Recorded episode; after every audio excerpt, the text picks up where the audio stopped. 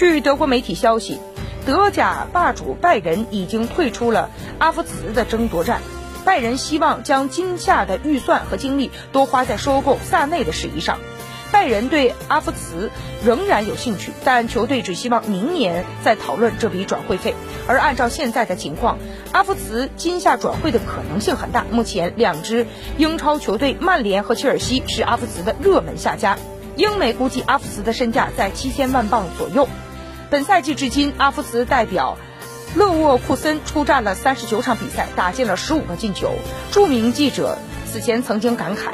很多球队对阿夫茨很有兴趣，包括曼联，但目前切尔西在谈判当中提出的内容更具体，领先曼联。